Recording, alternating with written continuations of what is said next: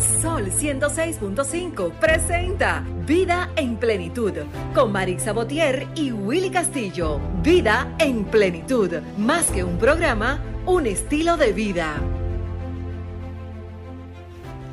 Buenos días, muy buenos días tengan todos y todas. Para nosotros un gran honor y un gran orgullo poder estar aquí en Sol 106.5, la más interactiva.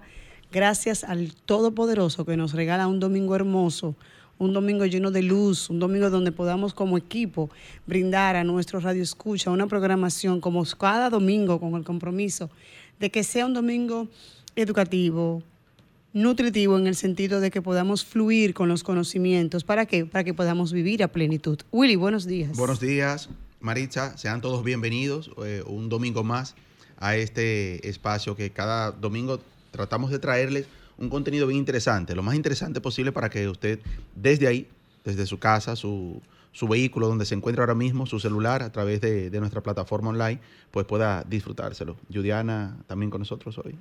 Buenos días, Willy. Buenos días, Marisa. Buenos días, mi colega Ángel. Falta Minaya, que no está con nosotros, pero vamos eh, en buen camino. Así es. ya lo saben. Buenos días, Willy. Buenos días, Sec, Marixa, Liliana. Buenos días, Romer. Buenos días a los radioescuchas y a los cibernautas que nos sintonizan por Sol 106.5 y a través de todas las plataformas digitales de Sol. Para nosotros es un honor llegar hasta ustedes este domingo más, trayéndole un contenido interesantísimo como cada domingo en este subcomplemento, Vida en Plenitud. Sí, es un complemento perfecto en la mañana del domingo. Así, Así es. Nosotros como cada domingo eh, tenemos el compromiso, ¿verdad? Como hemos dicho, de brindar toda la información necesaria. Y nada, ganó el Liceo, Willy, ¿qué hacemos? Sí, esperar octubre. Felicidades. Vine, yo vine con mi amarillo, que hay que perder con Felicidades, felicidades a todos los, los liceístas por ese Felicidades a los liceístas. Realmente el Licey es un equipo, como dicen ellos, el glorioso Licey es un equipo aguerrido, un equipo que da el todo por el todo. No, sin, sin embargo, las estrellas también salieron a, al play a jugar. Pero eh, uno dispone, pero Dios es que propone. Así que la Corona 24, como diría Franklin Mirabal, en el año 24, le pertenece a los Tigres del Licey. Así es. Ahorita estará con nosotros el gurú, ¿verdad? Víctor Diloné. A ver cómo viene, o sea que es más aguilucho que. Judiana vino sí vestida llega. de amarilla hoy. Fue en honor a, a, a, la, a las águilas. No, tú eres liceísta. Yo no, yo soy aguilucha. Aguilucha. Bueno, lo- Bueno, aquí nosotros los cuatro somos Así que nada, en Sí. octubre nos vemos. Sí. Claro. Así que no hablemos Dios mucho de pelota. No hablemos de pelota, porque es verdad. Aunque, aunque es la emoción de la noche, no hablemos de pelota. No hablemos de pelota. Señores, se fueron ya lo- los 80 días del mes de enero ya, como dice. Los 80 días. ¿Por qué dicen Tan que enero, rápido. ¿por qué dicen que enero tiene 80 días? Y 90 mira, y días? sin embargo, y sin embargo, enero se siente que se fue rápido. Corto, ¿verdad? Sí, sí, realmente, Corto. sí. Fue corto. Sí, es broma. Siempre dicen, Siempre eh, eso, que sí. es largo, pero es por lo, por lo que hemos dicho en otras ocasiones. Gastamos todo en diciembre, entonces enero llega, eh, tenemos que esperar entonces que lleguen los cobros de enero, los 15, los 25, los 30, para poder ver dinero. Eso, yo creo que eso es eh, parte de lo que debemos incluir. Siempre hablamos de las metas a principio de año, incluir que, que no sea así, que no siga siendo así. Planificarnos, Así es. ¿verdad? Hacer planificaciones. Y, y dentro de la misma planifi- planificación vemos que ya el mes de enero, como decimos, ya se fue. Sí. Entonces, ¿qué logré en este mes? ¿Qué hice? ¿Qué fue lo que me proyecté para este primer trimestre? Porque ya enero se fue. Independientemente de que sea iniciar una maestría, iniciar un posgrado, ir al gimnasio, que siempre es una meta que todos tenemos en mente, ir al médico, que mucha gente no vamos al médico. Sí, yo voy a ir luego, luego, luego. Y ese luego no llega. Entonces, revisemos a partir de hoy qué hice en el mes de enero. Y si no lo inicié, pues mire, viene febrero, andante. Y febrero dicen, ese se corto. Mira, es tan así, Marisa, que el que empieza una meta, es decir, vamos a hablar, por ejemplo, de, de ahorrar algo, es decir, voy a ahorrar dos mil pesos todos los meses a partir de ahora, de enero. Señores, tiene ya un dinerito ahí en para diciembre, que no tiene que forzar solamente su doble sueldo o, o otras cosas, ¿entiendes? O esperar enero otra vez, que, que pensando que tiene 90 días. ¿Verdad? Entonces, hay que empezar. Para muchos todavía el año 2024 no ha empezado. Empieza Pero- ahora, el primero de febrero. Todavía enero Cuando están cobren. como... Sí. Entonces ya, ya hay que Hay que iniciar. manos a la obra con, con la, con las metas, ¿verdad? Así es. Eh, celebramos el viernes, señores, el, eh, ya el año dos- eh, 211 años del natalicio de, de Juan Pablo Duarte, ¿verdad? Hay que siempre, re- siempre recordarlo, siempre reconocer es nuestro deber. sí. que, señores, una de, la- de las cosas que ha conllevado a que muchas veces los jóvenes no se quieran, eh, partiendo del tema de Juan Pablo Duarte, no se quieran quizás integrar a, a- a asuntos sociales así, a esa magnitud, es que muchas veces se vende Juan Pablo Duarte como, como un señor. Juan Pablo Duarte era un, un muchachito prácticamente. Un muchacho, claro. Cuando, cua- cuando tomó la decisión de formar lo que fue la Sociedad Secreta de la Trinitaria. Tenía Así apenas es. 25 años. 25 años. O sea, hoy en día la mayoría, no, no vamos a generalizar, pero hoy en día muchos jóvenes de 25 están muy en otras cosas todavía. O sea, que Entienden que, eso es para otra, otro tipo de, de personas o de, o de edades. Así es que cuando él vino ya a hacer la ejecución de lo que es la Trinitaria, mucho antes ya sus ideales, o sea, digamos que de los 17 hasta los 24, 23 años, ya venían forjando esas ideas, porque no se nace de hoy a la mañana con esos Exacto. ideales. Fue ese día a día. Y realmente hoy en día tenemos que vernos en el espejo de Juan Pablo Duarte, porque cuánta falta hacen esos ideales en hoy en día. Sí, Sí. así es. Y quisiera también hacer ese, esa pequeña hincapié que mueven ese, ese día de su natalicio. Va a ser el lunes que lo van a celebrar, pero tampoco el 26. No se mencionó mucho, pero tampoco el, el lunes no se va a mencionar porque las personas van a estar en un ambiente festivo. Que deberían de, bueno, se va a mover, pero recalcar y hacer reseñas de que ese es su día de su natalicio. Así es. Tú sabes que eh, se dio un caso en, en una escuela, lo vi en las redes sociales, en- en- creo que fue en Valverde Mao, que sobre la- en la marcha que se hace en las escuelas, pues estaban vociferando los jóvenes otra cosa muy diferente a lo que era el tema de Juan Pablo Duarte, voceando el tema de que tú quieres una jipeta, como una Sí, CRB, un apartamento. un apartamento. O sea, como que ya todo se ha... Todo, yo todo yo, yo entiendo, ellos verdad. salieron pidiendo disculpas y todo eso, lo- los, los eh, directores y eso de la escuela, las autoridades, pero yo entiendo que eso debió pararse en el momento. O sea, yo Ah. entiendo que desde que se desde que se mencionó la primera vez esas palabras, pues debió frenarse ahí la, la- la marcha. Pararlo, es cierto. Y, pone- y decir, o sea, y, y des- y no ligar ese boom del momento de tú quieres un apartamento o quieres una CRB, Ajá. porque ahora todo es una chercha, Sí, y todo lo sí, vemos sí. a chercha. Y eso fue algo Lo mismo muy que hablábamos serio, o ahorita sea, antes de entrar al aire. al aire Exactamente, o sea, todo es una todo es una chercha, señores, y era el día de la, de la conmemoración del natalicio de, de Juan Pablo Duarte, no cualquier persona, Juan Pablo Duarte. Aquí es hacernos eco de las cosas que andan virales en las redes. Malas. Sí. fue la cosa No, así. y a ese Solamente. grupo de estudiantes que subieron, que se subió a las redes el día de Duarte, ¿verdad? Cantando esa canción, había que subirlo entonces, recitando los ideales de Duarte, como una manera de, De de resarcir. resarcir el daño, de pedir disculpas a la nación, pues que lo hagan viral a ella entonces. Así es. Así es. Bueno, hoy un programa bien interesante. Eh, Marisa, sabes que ya Sí. vienen ahí ya a la vuelta de la esquina las elecciones eh, municipales y presidenciales también, ya ahorita también. Este es un año electoral.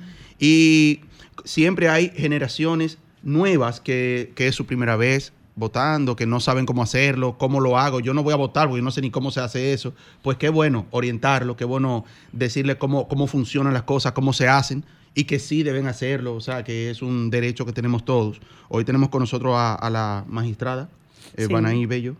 Sí, con quien estaremos conversando sobre ese proceso electoral, que ya hay, sobre todo hay un boom ahora mismo, porque eh, hablamos, el término inclusión está muy de moda. Ahora, Sí. ¿qué está haciendo el Estado en este momento a la Junta Central Electoral para esas personas con discapacidad poder ejercer ese derecho al voto? La mujer.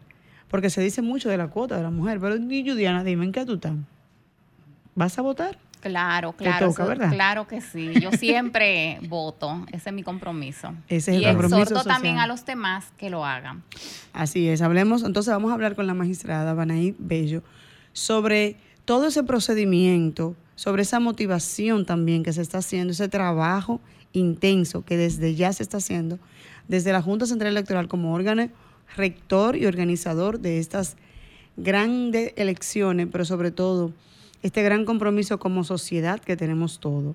¿Por qué? Porque luego decimos, ay, este gobierno, ay, este gobierno, aunque ellos no tienen nada que ver con esa parte, pero nosotros sí, como Sí. Estado, como nosotros como personas, tenemos que velar y exigir nuestros derechos. Y qué mejor día que ahora en febrero, que se vienen las elecciones municipales, saber cómo hacerlo, dónde tenemos que hacerlo, pero sobre todo levantarnos temprano con ánimo positivo para hacerlo. Así es. Vamos a lo que es nuestro minuto de plenitud para ya entrar con el contenido que tenemos para hoy. Nuestro minuto de plenitud es gracias a Ranton Fiesta. Si tienes una boda, un cumpleaños o cualquier actividad social, llama a Ranton Fiesta. Estamos ubicados en la calle Rómulo Betancourt, número 517, Mirador Norte, 809-537-2707. Ranton Fiesta. Decíamos, amigos, que ya se fue, el, prácticamente ya se fue el primer mes, hoy estamos a 28, se fue el primer mes del año 2024. Pero en este nuevo amanecer, recordemos que la creación de metas no tiene límites de tiempo. Cada día es una página en blanco, una oportunidad fresca para trazar caminos hacia nuestros sueños. Aún hay tiempo para sembrar las semillas de tus metas y verlas florecer a lo largo del año. Hacemos una pausa y retornamos. Escuchas Vida en Plenitud con Marix Sabotier y Willy Castillo. Ya estamos de regreso aquí en su espacio Vida en Plenitud y como decíamos antes de irnos a la pausa, hoy tenemos un plato fuerte, fuerte, fuerte. Así que busquen lápiz y papel, anoten.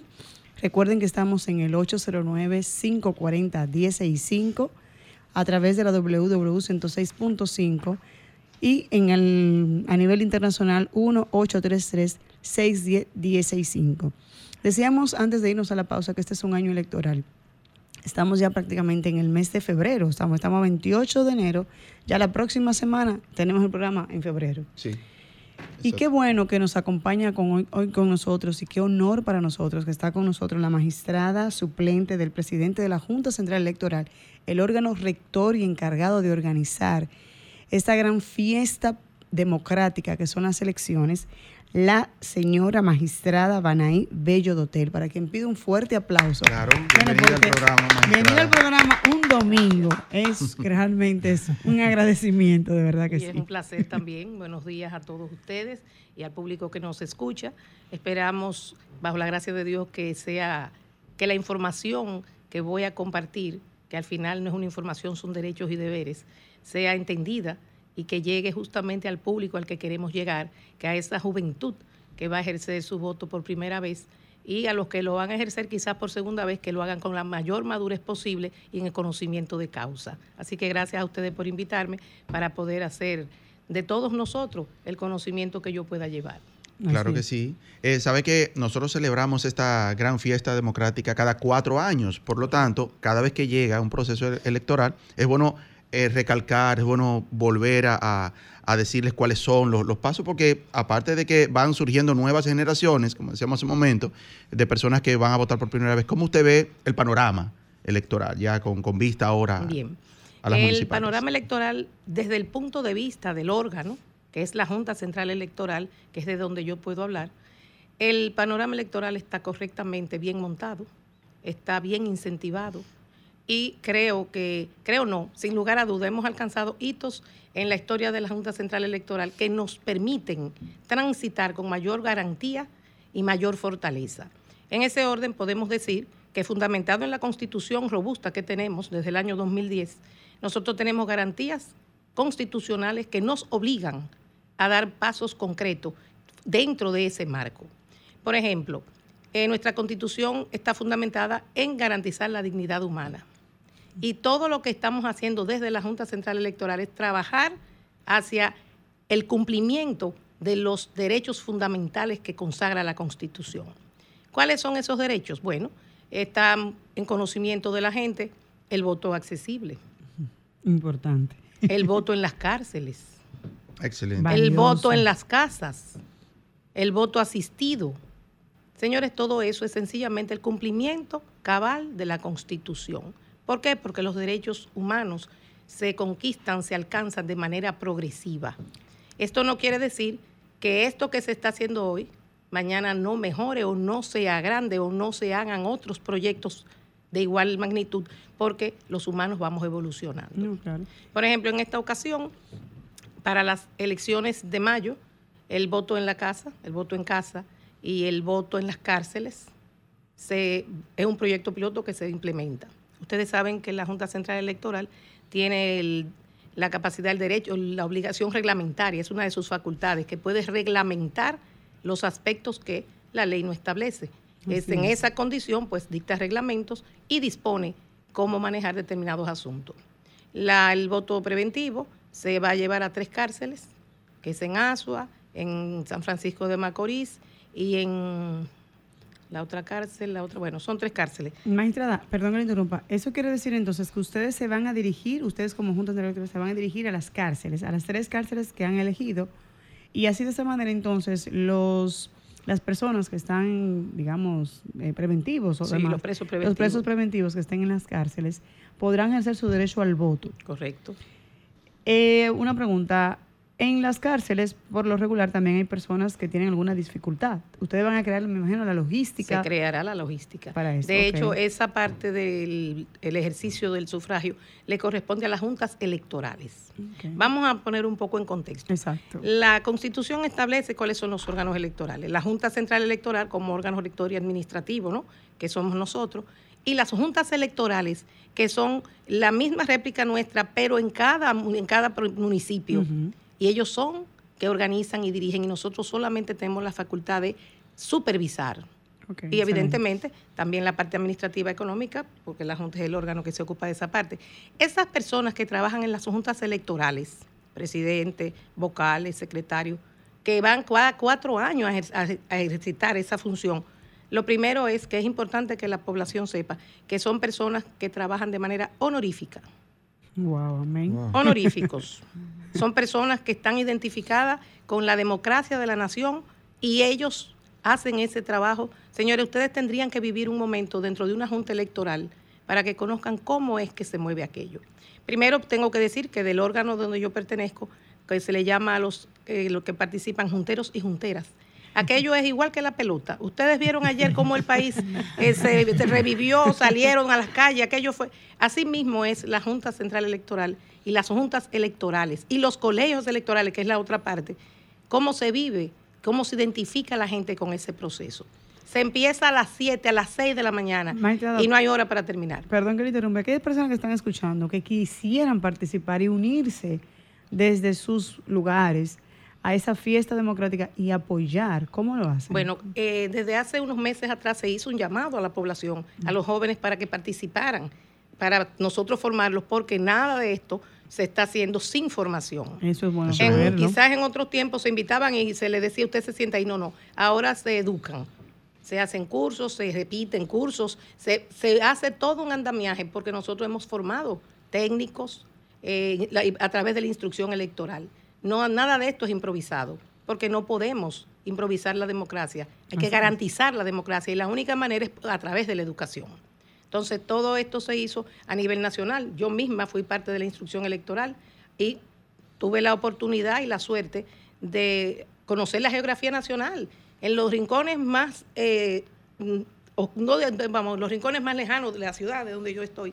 Yo participé y conocí gente muy valiosa. Y ustedes se preguntan, ¿y esta gente por qué van? Señores, por amor a la patria Claro. por amor a la patria. En La Vega, por ejemplo, tuve la experiencia que llegaron médicos, ingenieros, y uno dice, y estos vienen aquí a dedicar su tiempo y su entrada fija que tienen por otro lado. No, no, se le cuestionaba que cuál era el motivo, porque también es un deber nuestro saber que no son personas con ningún tipo de intención, que sí son ciudadanos que van con el mismo motivo que establece la Constitución, para participar en la democracia de manera idónea. Y esas personas decían, porque quiero participar en que se mantenga la democracia. Eso fue a nivel nacional, en Salcedo, en todas partes, en San Juan de la Maguana, donde ustedes no se imaginen. Y nosotros formamos esos equipos y se le instruye para que puedan ellos a su vez replicar el conocimiento a aquellos que participan el día de las elecciones. Mira, yo quiero, antes de pasarle la, la palabra ya a, a nuestros compañeros también que están aquí, eh, hacer un paréntesis en esa parte, ni siquiera es una pregunta, sino aportar, de que eso es lo que nosotros debemos compartir. Porque sí hay muchos jóvenes valiosos, muchas personas valiosas Muchos. que quieren sumar. No Muchos. podemos generalizar, lo decíamos ahorita. Se comparte como lo malo, se comparte como lo, lo que no, lo que no suma nada. Pero hay cosas buenas que sí deberíamos compartir. Hay personas que quieren ser parte de todo esto. Hay y que mucha muchas gente. veces no saben cómo hacerlo, ¿Cómo no saben, yo quiero, me gustaría sumarme, pero ¿cómo, cómo, cómo lo hago? ¿Cómo lo hago? Y yo exhorto a, a la, a la población también que nos escucha de que compartamos también esto. de que no compartamos solamente quizás eh, eh, contenido chatarra, como dicen, eh, sino que esto de verdad que merece un, un fuerte saludo. Magistrada, ¿y cómo, cómo esas personas eh, pueden hacerlo? O sea, ¿bajo qué vía? Eh, ¿Tienen que llamar a qué teléfono? Bueno, ya en este momento todo ese personal ya está preparado, capacitado y ubicado donde van a hacer sus trabajos, naturalmente. Pero evidentemente esto se va a mantener todo el tiempo. Ustedes saben que la Junta Central Electoral tiene una escuela de formación Sí. que hace poco se constituyó un instituto superior. Esa escuela le pertenece a la Junta con el interés de formar en materia de derechos electorales a la juventud, a los partidos políticos, a los comunicadores, a todos, porque de alguna manera todos somos actores del sistema electoral. Todos los dominicanos, sin ningún distingo.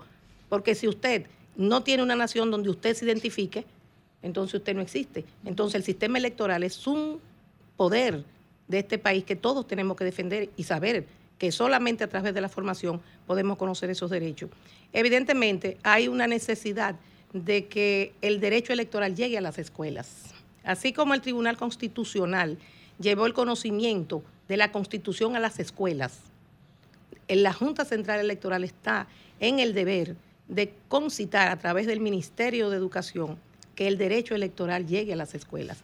Cuando nosotros éramos muchachos, ustedes no, porque ustedes son muchachos todavía, cuando yo era una muchacha, la escuela nos daban una materia que se llamaba moral y cívica. Sí. Y en esa materia nos hablaban la bandera, los símbolos, los derechos, Sí. pero ya eso no existe.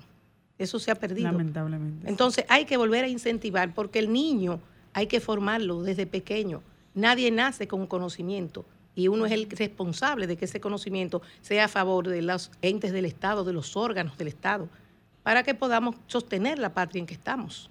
Así es. Ese es nuestro deber. Magistrada Banay, eh, sin quitarle mucha, mucho peso a la parte de formativo, educativo, que es bastante importante, Sí. pero me hace un poquito de ruido el, el hecho de que los preventivos vayan a votar, porque de hecho la constitución dice que para optar por un cargo tiene que tú estar en pleno derecho en tus Sí. ejercicios civil y militares. Yo sé que no son candidatos, sino que van a votar, pero una persona que está preventivo Sí. pierde ciertas facultades y derechos civiles. Entonces, ¿cómo va a votar? ¿Cómo va a elegir? Porque la Constitución lo establece.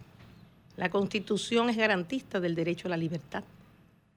Y nuestros eh, eh, códigos penales y procedimientos penales también y la Constitución garantizan el- la presunción de inocencia. Aunque tú estés privado de libertad, porque tú estés en un proceso de investigación o estés sujeto a un cumplimiento de un determinado proceso, mientras no existe una sentencia condenatoria, Ah, ok. No los condenados. Sí, porque es Ah, bueno que perfecto. que Condenatorio irrevocable, irrevocable, también, exacto. porque mientras tenga Sí. el derecho a apelación, persiste el derecho Ah, es a, bueno- la- es a bueno la- esa Sí, aclaración. es buena Es esa bueno. aclaración y ella lo dice al, Al principio, son principio- los presos preventivos. Claro. Lo que pasa es que, exacto, buena Lo bueno sería el- saber hasta dónde es el espectro de los presos preventivos. Exacto. Ah, bien, bien, bien. Porque aquí todo el mundo cree que porque usted cayó preso, ya usted, condenado. primero te dicen delincuente común. No, no, Sí. usted está preso porque es una obligación también, que si a usted lo privan de libertad por una investigación, eso es constitucional también. Pero eso no significa que usted sea un delincuente común y corriente y que ya esté condenado, porque para eso está el derecho de usted defenderse y de apelar si no está de acuerdo y que una sentencia definitiva le dé un descargo o lo condene de manera definitiva porque se- los hechos se verifiquen. Entonces, en ese orden es que se tiene que cumplir la Constitución. Dice la Constitución que solamente no tienen derecho al voto, pero no porque no tienen derecho, sino porque está taxativamente prohibido, porque son garantes de otros derechos, son la Policía Nacional y la Fuerza Armada, o sea, el cuerpo de seguridad del Estado. Luego, todo ciudadano, como establece el derecho al voto, es un derecho ciudadano. Y un ciudadano es un ciudadano con sus derechos civiles y políticos, mientras no lo pierda por una sentencia, que no es que lo pierde, se le suspende. Se le suspende. Porque Sí. una vez cumplida la condena, usted retorna a la sociedad en iguales condiciones. Claro. Entonces, eso es garantía constitucional. Nosotros no estamos inventando la fórmula del agua tibia, nosotros estamos sumándonos, sumándonos a esa constitución que cada día hay que darle el espacio que le corresponde, porque eso es democracia. Es bien importante. Así es. Así es, magistrada. Tenemos casi que ir a una pausa, pero Sí. quiero dejarle en el aire antes de que nos manden a pausa. Eh, dos preguntas. Primero, viene febrero, correcto. vienen las elecciones municipales. Sí. eh, a nivel nacional, ¿cómo está preparado? Ya la Junta Central Electoral usted ha dicho que se están preparando eh, esos caminos. Ahora bien, pero ¿cómo usted ve desde su experiencia y hasta donde usted puede también aclararnos, cómo usted ve ya la parte de los ciudadanos? Si se han aborcado, si estamos en plena, eh, digamos, capacidad para cumplir con ese derecho al voto, pero sobre todo en actitud. Porque muchas veces estamos, no, yo no voy a votar, no me interesa, no quiero, simplemente no estoy motivada. Y otra cosa es, usted hablaba ahorita sobre esos derechos que tenemos de la votación a nivel de la cuota de los jóvenes, de la mujer, el voto accesible, el voto preventivo y demás. Pero a nivel del sector de la discapacidad, ¿cómo está la, cómo la Junta ha preparado a esas personas? Pero sobre todo a la familia, que muchas veces dice, no, yo voy a votar por él, porque él no tiene la capacidad para hacerlo. Entonces, le dejo esa dos preguntas en el aire y nos vamos a la pausa. Escuchas Vida en Plenitud con Marix Sabotier y Willy Castillo. Y ya estamos aquí de vuelta, señores, en su espacio Vida en Plenitud. Recordar que estamos conversando con la magistrada Banaid Bello, miembro suplente de la Junta Central Electoral, hablando sobre ese tema tan interesante que son las elecciones, que a partir de febrero ahora tenemos todos ese derecho al voto. Recordar que estamos en el 809-540-165, ya las líneas están abiertas para que ustedes hagan su pregunta, sus dudas. Este es el momento. Yo le decía a la magistrada, una, le dejé una pregunta en el aire, o dos. Si estamos preparados a nivel ya de, nosotros como miembros de, votantes, si, si ustedes ven esa actitud que estamos positivos para el voto y el voto mm, accesible a las personas con discapacidad, no todos, quizás no todos o tal vez algunos, sus familiares dirán, yo quiero ejercer el voto yo, porque yo soy la persona que puedo hacerlo por él. Bien, vamos a contextualizar esto. Lo primero es que vamos a partir de que somos en el padrón 8.105.151 personas en este padrón depurado. De este padrón, este padrón de toda esa cantidad de personas son 32 provincias, 158 municipios, 4.295 recintos, eh, recintos y 16.851 colegios. Todas esas personas están organizadas para votar de este modo, hasta 600 personas en un determinado lugar. Así la ley lo establece todo, todo esto está estadísticamente trazado. No significa que voten los 8 millones, pero sí significa que si tenemos 8 millones y algo en este padrón, tenemos también que identificar quiénes tienen discapacidad, porque nosotros tenemos que garantizar ese derecho a esas personas. Porque un voto puede hacer una diferencia. Pero además, si la Constitución dice que hay que garantizar que el respeto a la dignidad humana, esas personas tienen su dignidad. Entonces, esos recursos que nosotros tenemos que invertir para que se garantice el derecho al voto también tienen que llegar ahí a los discapacitados, a cualquier tipo de discapacidad. Cuando uno piensa en discapacidad, parece que uno piensa nada más en los que no pueden caminar. La discapacidad es de muchos tipos, es una discapacidad motora, hay discapacidad visual, hay otros hay discapacidad incluso por una enfermedad que te limita determinadas condiciones. Entonces, ¿qué es lo que la Junta ha hecho?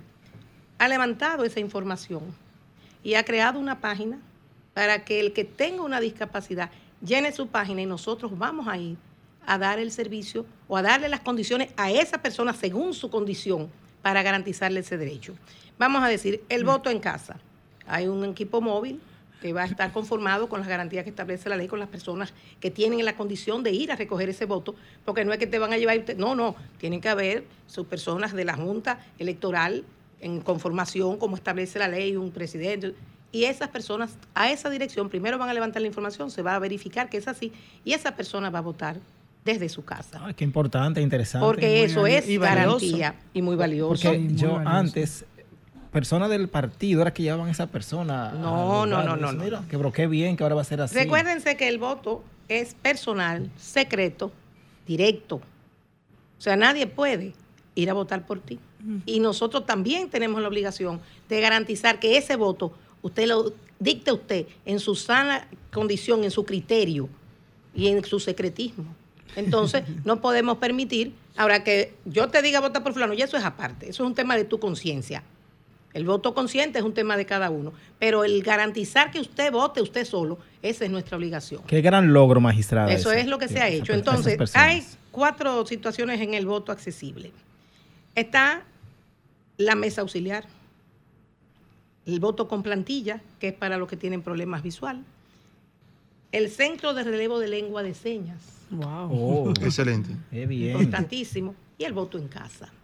Esto se justifica como medidas específicas para compensar las barreras que enfrentan las personas con discapacidad, porque es que también ellos existen. Es un, es un aplauso, Un señores. aplauso, claro que sí. aplauso. Y es primicia, este es el primer programa que anuncia, que ustedes anuncian eso. Sí, Es por aquí. es Oh, pero otro aplauso Bueno, más. Bueno, para por lo menos que yo me entere, este es el primer programa.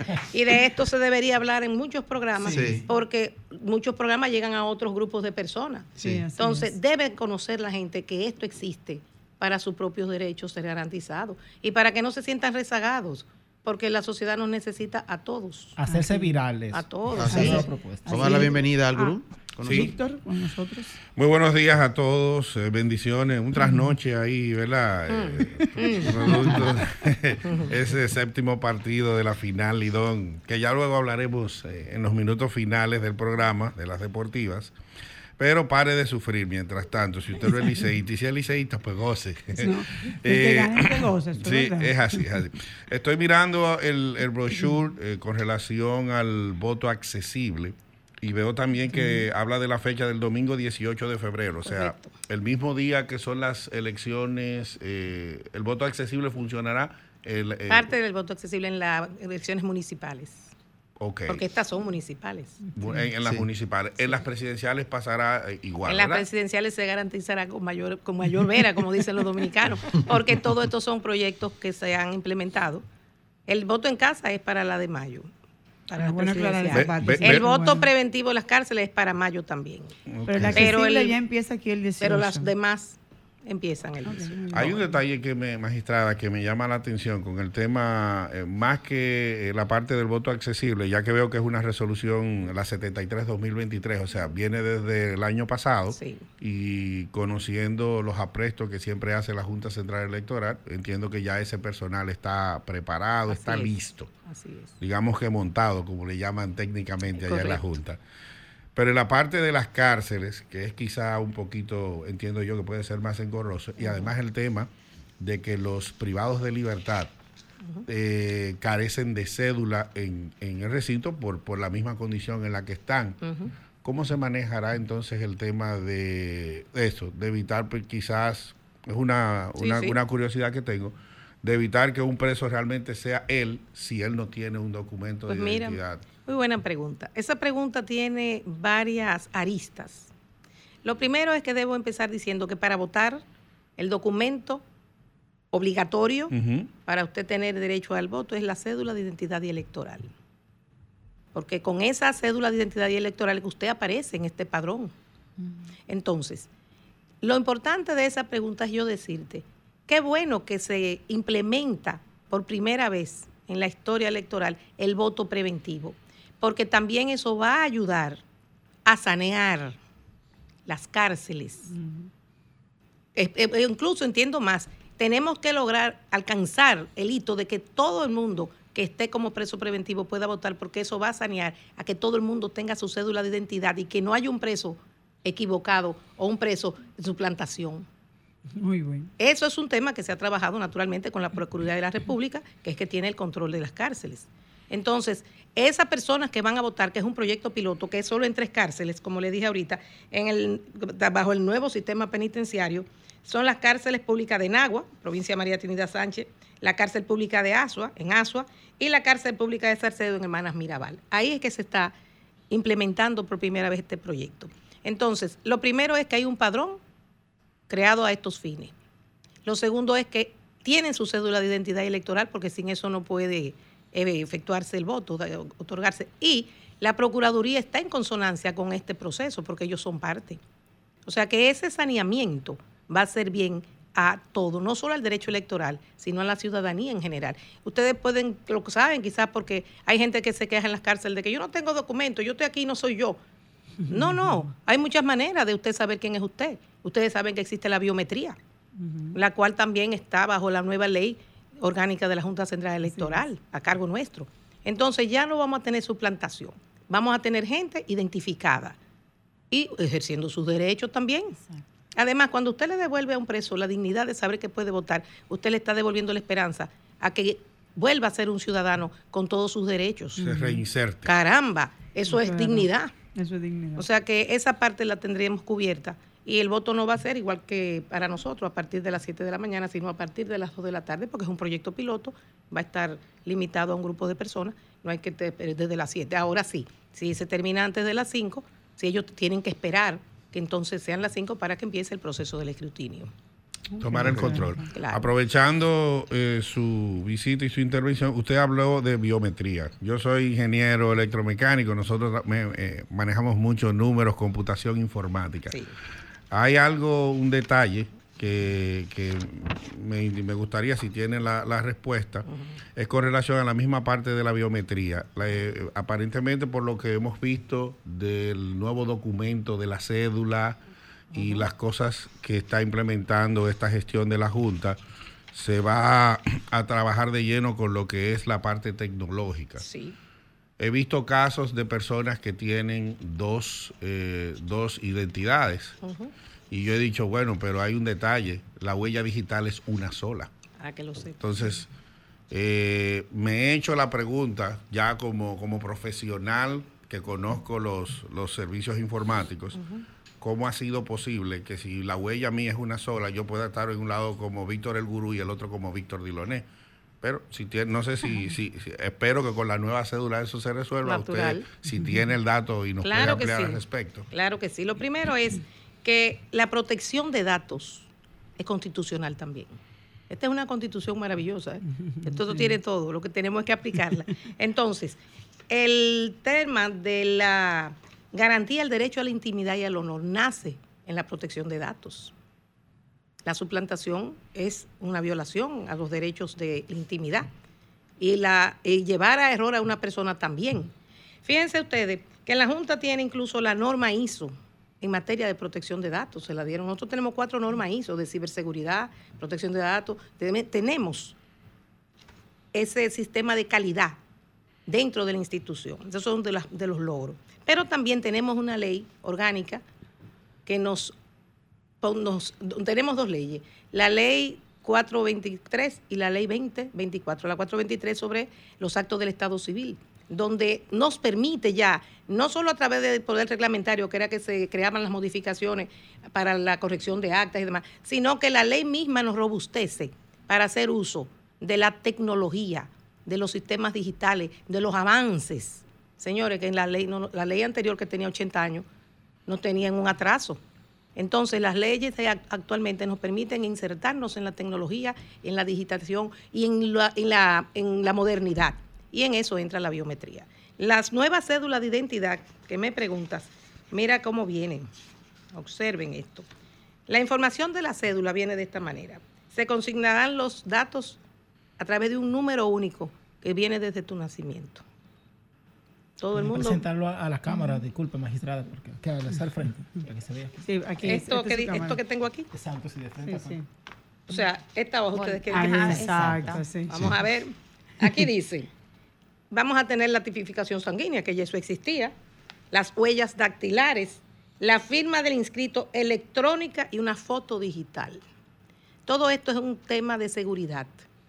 No pienso que cuando tengas tus huellas dactilares y también se te tenga todo lo que es enmarcado, puedan cambiar una cara por otra, porque el sistema mismo va a detonar. Lo va a rechazar. Magistrada, usted mencionó eh, eh, ahora en, en esta parte lo de eh, corrección de actas. Y yo quiero hacer una preguntita fuera ya de lo que es el proceso electoral, Sí. ahora quizás saliendo un poco del tema.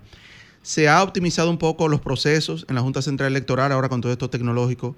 Sabe que no es un secreto, señores, que es tedioso cuando a, a una persona le dicen, hay un error en tu cédula, Sí. hay un error en tu acta, tiene que ir a la Junta. Aquí sí la verdad, Sí. eso es sumamente, se- las personas lo escuchamos como algo, wow, me la Sí. pusieron difícil. La nueva ley le da a la Junta una serie de facultades para viabilizar el- la corrección de actas, pero también recuerden que ya no solo somos nosotros en el sistema, sino que hay un Tribunal Superior Electoral que tiene una falange de obligaciones que ya no somos nosotros que la tenemos. Por ejemplo, ellos tienen derecho a corrección, a cambios por sentencias, porque eso es un tema también Sí. que la ley le dio esas competencias. Estamos divididos en responsabilidades, pero sí agilizando cada uno con la modernidad posible el tema del derecho ciudadano. Magistrada, eh, veo que hay una resolución que tiene la Junta. Yo sé que muchas personas se preguntarán si mi cédula caducó por el año, ¿puedo votar? Claro. Entonces veo que la Junta tiene una resolución que no habla al respecto. Sí, no, todo el que tiene una cédula y esté en el padrón va a poder votar aunque esté caduca. Eh, a partir de octubre se, va a se van a dar las nuevas cédulas. O sea que la garantía es igual para ah, todos. Es importante eso saber. Si está caduca, usted sencillamente, usted está en su padrón, usted va y vota, no tenga ningún temor, que no lo van a devolver por eso. gracias. Magistrada, al inicio de su alocución, usted mencionó la parte de moral y cívica, de llevar a las escuelas... La educación electoral. La educación electoral. ¿Hay algún proyecto de, de hacer eso tan posible, así como el voto en casa, de que cuando tenga año electoral o antes en la escuela se formen, se vaya hablando sobre eso para que renacer de nuevo esa, ese civismo en la sociedad dominicana. Sí, hay que darle un aplauso a Ángel. Ángel ha venido hoy con unas preguntas. muy bien. La diferencia cuando tú te desayunas. estudió, estudió, estudió, estudió, estudió, estudió. Bien, yo con certeza no te voy a decir que sí, porque tengo siempre que decir lo que tengo certeza. Eh, pero a través de la escuela sé que se está formando todo un grupo de personas primero poniendo en conocimiento de toda la sociedad adulta, de los que estamos con cierto nivel de educación, y entiendo que sí, que ese proyecto debe llegar a la escuela y es parte de lo que tenemos que seguir haciendo. Porque si estamos llegando al voto accesible con todo esto, ¿por qué el otro no? Además, nuestra sociedad es nuestra responsabilidad. Esto no se lo podemos dejar a nadie. Cada uno de nosotros estamos obligados. Maestra, conversar con usted realmente es, como un aprendizaje, como si estuviéramos en la universidad, sí, escuchando al maestro. Gracias, Y uno se llena de, de, verdad de, mucha, de mucho conocimiento. Yo estoy aprendiendo también. Pero lamentablemente el tiempo se nos, es, es corto. Eh, el compromiso de verdad de volverla a invitar para que hablemos todos estos temas. No quiero eh, despedirnos, aunque nos salgamos un poquito de, del tema electoral, de que la gente sepa... Eh, los miembros de la Junta Central Electoral, hay mucho tema fuera de los que son o no son abogados, si son honoríficos, si no son honoríficos, cuál es su rol realmente dentro de lo que es ese, ese ser miembro, ese grupo tan importante para nosotros y para ustedes también que nos representan. ¿Qué son ustedes? Nosotros somos eh, designados por el Senado cuando cada cuatro años hay que ir a ese foro, ¿verdad? Y decir cuáles son sus pretensiones y su proyecto y ponerse en la evaluación del Senado, que es la evaluación del pueblo, ¿no? Entonces ellos designan cinco personas para el Pleno y cinco suplentes para los del Pleno. Y en ese orden es la primera vez que los suplentes tenemos funciones eh, dentro del órgano, porque un suplente sencillamente estaba cuando había un vacío, pero nosotros estamos adscritos a la institución trabajando, cumpliendo un rol por ejemplo, yo voy a estar en Santo Domingo Este, en las circunscripciones 1, 2 y 3, trabajando, y de hecho ya estoy trabajando. Y a nivel de la supervisión electoral estoy con el presidente de la Junta en ese proceso, en igualdad de condiciones en materia de supervisión. Pero el órgano que administra y dirige es el Pleno de la Junta. Tienen su capacidad reglamentaria, toman sus decisiones en resoluciones, como ustedes ven, administran financieramente. Y tiene que haber una cabeza en todas partes, señores, sin que eso implique que lo debo siempre decir, el personal de la Junta es un personal altamente valioso, están altamente preparados, comprometidos, identificados. Eso es algo que si yo pudiera dar nombre, pero se me van a quedar gente sin mencionar, mejor no doy ninguno. Son personas de, dignos de ser respetados. Todavía el país quizá no conoce el valor de un empleado de la Junta, porque todos están identificados primero con la institución que los agrupa y luego con el país y la democracia. Son valiosos, ¿verdad? Los dominicanos tenemos mucha esperanza. Aquí no está nada perdido, así que vamos adelante. Magistrada, eh, usted decía al principio de la entrevista de que está el llamado a, los que quieren ser parte, a los que quieren sumarse. ¿Cómo lo hacen? Ahora mismo ya el tiempo de participar directamente ya está limitado. Para febrero. Para febrero. ¿Pero hay oportunidad para mayo? Eh, no, ya ese grupo está formado. Pero de todas formas, si ellos llegan a necesitar, hacen el llamado. De todas formas, pienso que sí, que la Junta tiene sus redes siempre abiertas. Lo que yo creo que hay que difundir ese mensaje para que le llegue a los muchachos, porque además de que se le forma, encuentran, oíganme señores, todo el que se forma en materia electoral, esa juventud que empieza, encuentra un futuro, porque el tema electoral es mundial, es transversal a todos. Eso es un conocimiento que no le va a hacer daño. O sea, ya ustedes tienen hasta los que van a trabajar en las mesas electora- electorales y Tenemos todo. ya, porque hay que prepararlos. Sí. O sea, no es que se pongan ahí, no hay que decirle cómo se hace y decirle la responsabilidad que implica esto. Tiene en sus manos la decisión de un país. Las funciones y las demás cosas que hay que Una hay que pregunta hacer. que me hicieron ahorita antes de que nos vayamos, que si el país estaba ya, recuérdense que los partidos políticos tienen una falange fuerte en esto, que es que ellos preparan gente y le dicen y le explican cómo funciona el sistema y los motivan a que vayan a votar, porque esa es la parte de los partidos políticos. Exacto. O sea que nosotros no estamos solo en esto, nosotros no somos políticos ni nos metemos en política, pero sí nos dejamos ayudar de ellos y trabajamos de manera conjunta todos los procesos que se implementan en este, porque ellos son parte y opinan y No, no, son parte elemental en el proceso. no hay democracia sin partido Sin partido político. político. Eso es así. La verdad que sí, magistrada, eh, un honor para nosotros haber estado con usted. El compromiso de nosotros eh, pedirle a la Junta que nos dé un permiso nuevamente para que usted no Yo esté estoy- con nosotros porque tenemos muchos temas, se han quedado muchos temas. Bueno, yo quería hablar del ensayo, pero eso se va a quedar para otro momento, para que los jóvenes trabajen en eso, que además de que hay cinco premios desde 150 Ah, no, pero pesos. dígalo. No, pero dígalo, dígalo, que está bien. Sí, señores, miren, esto pueden ponerlo en pantalla, sería un éxito. Permiso. Hay un ensayo, segundo ensayo a nivel nacional, solamente para estudiantes universitarios de primera graduación. Ese es un, una- una- un programa llamado a que la juventud de cualquier carrera universitaria participe con un ensayo. El ensayo puede ser de cualquier tema que vaya desde democracia e identidad, y ustedes saben lo amplio que es esto. ¿Qué es un ensayo? Un ensayo no es más que un texto escrito que tenga una idea propia y que la pueda defender. Diez páginas, lo mínimo, o sea, no tiene que excederse, pero sí los obliga a que ellos sean creativos, porque en materia de identidad y de democracia el espectro es inmenso. Entonces sí, tiene que ser original la idea, no puede hacer un plagio. Y yo soy la presidente de ese concurso de ensayo, junto con otros magistrados. Y la verdad es que en la primera, la primera ocasión fueron tan buenos los ensayos que de cinco premios tuvimos que dar cinco menciones más porque no pudimos dejarlo de, de- de reconocer. Así que pedimos que esa juventud se anime. Excelente. Eso, eh, si es posible, lo vamos a compartir en las redes las de redes Vida en Plenitud Radio. Por favor. En Instagram para que eh, se orienten más por ahí. Un aplauso a la magistrada. Claro que sí.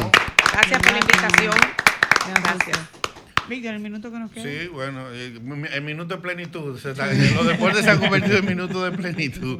Bueno, decirles, señores, que las deportivas eh, de acá, de Vida en Plenitud Radio, pues vienen gracias a nuestra gente de Ducto Limpio y Ducto Grasa, que están en el 809-930-1111, y gracias a FJ Puertas y Ventanas, que están en el 829-928-5270. Bueno, ayer el tema de más incidencia, de más impacto, fue el triunfo de los Tigres del Licey que a decir, pues es el equipo que más afición eh, tiene o más seguidores. Eh, vamos a decirlo siempre así, junto con las águilas, porque siempre viven en competencia permanente. Pero al Licey hay que sacarle su plato aparte. Lograron ayer un triunfo eh, cerrado, pero un triunfo al fin. Usted lo que necesita es con una carrera, si, si, si existiera la media, la media carrera también, pero bueno, 3 por 2, victoria de los Tigres del Licey en un séptimo partido. Yo estuve en el Estadio Quisqueya antes de ayer, en el sexto partido, donde se tenía prácticamente todo listo y había la expectativa de que el Licey ganara, se celebrara en el Quisqueya. No se pudo, los, los verdes le echaron un jabón al sancocho, pero al final el Licey celebró en San Pedro. Corona número 24 para los Tigres del Licey. Eh, hicieron el back to back, o sea, ganar dos años consecutivos. Eso no se lograba desde hacía 10 años hacia atrás y decir que, bueno, eh, ahora el Licey va a la Serie del Caribe y vamos a ver si también ese éxito que han podido, han tenido dos años eh, aquí en Lidón excepcionales. Y bueno, aparentemente eh, esto va a seguir por un buen tiempo. Tienen jugadores que le han dado el máximo. Y bueno, hay que decir ya que aunque no queda tiempo para más, el Licey es el campeón. Felicidades Así para es. todos los liceístas. También para finalizar 15 segundos, hoy es la final de conferencia de la NFL, de la AFC y de la NFC, donde tenemos por un lado a Kansas City enfrentándose. Ese es el partido más importante, es a las 3 de la tarde, eh, contra Baltimore Ravens. Y ya a la- en la nochecita, a las 6 de la tarde, se enfrentan los Detroit Lions con los San Francisco 49ers. No hay tiempo para más. El próximo domingo seguimos Nos vemos, adelante, si Dios quiere, magistrada. Gracias, A nos- para ustedes, nosotros mis un hijos. verdadero honor. Y señores, a votar, que ese es nuestro derecho, nuestro deber. Así mismo. Hasta el próximo domingo, si Dios lo permite. Sol 106.5, la más interactiva. Una emisora RCC Miria.